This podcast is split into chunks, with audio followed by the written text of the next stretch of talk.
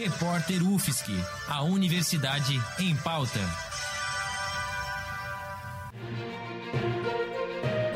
Cobertura especial Covid-19.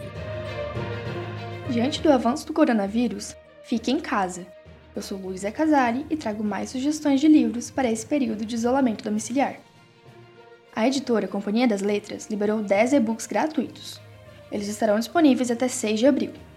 Para relembrar a infância, você pode ler Reinações de Narizinho, de Monteiro Lobato.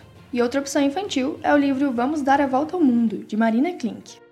Nele, os leitores são convidados a conhecer diversos biomas do planeta Terra, em uma viagem com a família Klink.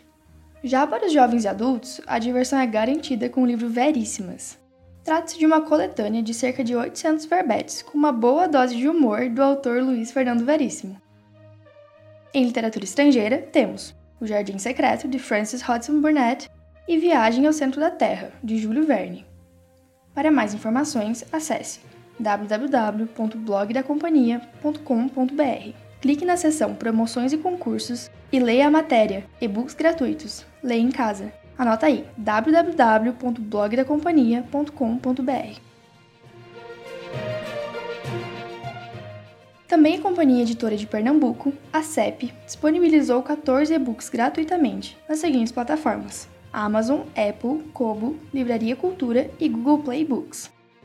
Isso vale até o dia 31 de março. Há quatro livros voltados para o público infanto-juvenil, incluindo O Menino Mais Estranho do Mundo, de Elder Eric, ilustrado por Luísa Vasconcelos. Na categoria Poesia, minha sugestão é o livro vencedor do Prêmio CEP de Literatura de 2017, Mulher sob a Influência de um Algoritmo, de Rita Isadora Pessoa. Além disso, a revista Continente e o Suplemento Pernambuco, publicações mensais da editora, estão disponíveis nos respectivos sites de forma gratuita www.revistacontinente.com.br e www.suplementopernambuco.com.br. Mais uma vez para anotar aí, www.revistacontinente.com.br e www.suplementopernambuco.com.br. Lembrando que ficar em casa é uma atitude necessária e pode ser uma oportunidade de realizar atividades diferentes. Boa leitura! Luísa Casali, para o repórter UFSC no combate ao coronavírus. Edição técnica Joyce Almeida, Bárbara Juste, Gabriel Oliveira, Roque Bezerra e Peter Lobo. Produtor-chefe, Lucas Ortiz. Editora-chefe, Pamela Andressa. Orientação, professora Valciso Culoto.